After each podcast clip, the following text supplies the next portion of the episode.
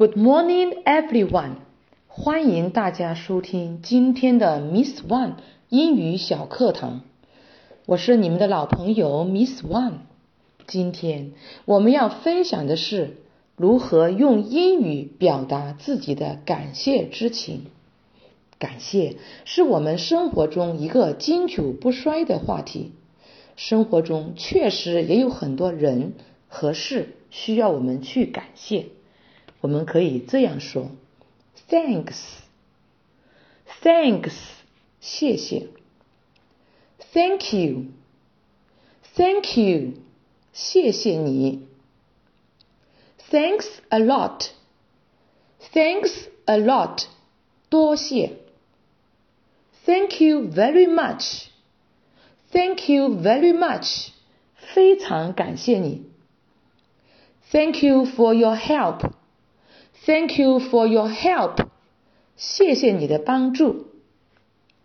Thank you for helping me. Thank you for helping me. 谢谢你帮我。I don't know how to thank you.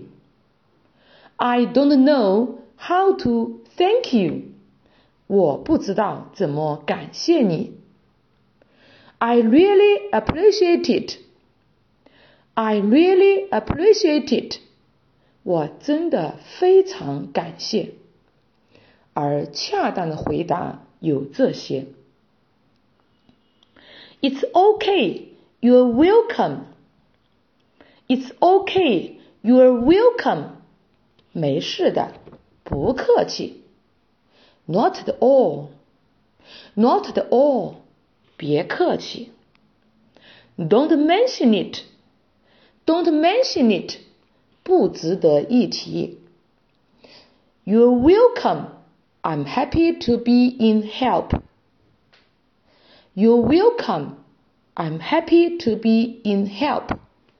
别客气，我很高兴能帮上忙。Don't worry about it. Don't worry about it. 别放在心上。好。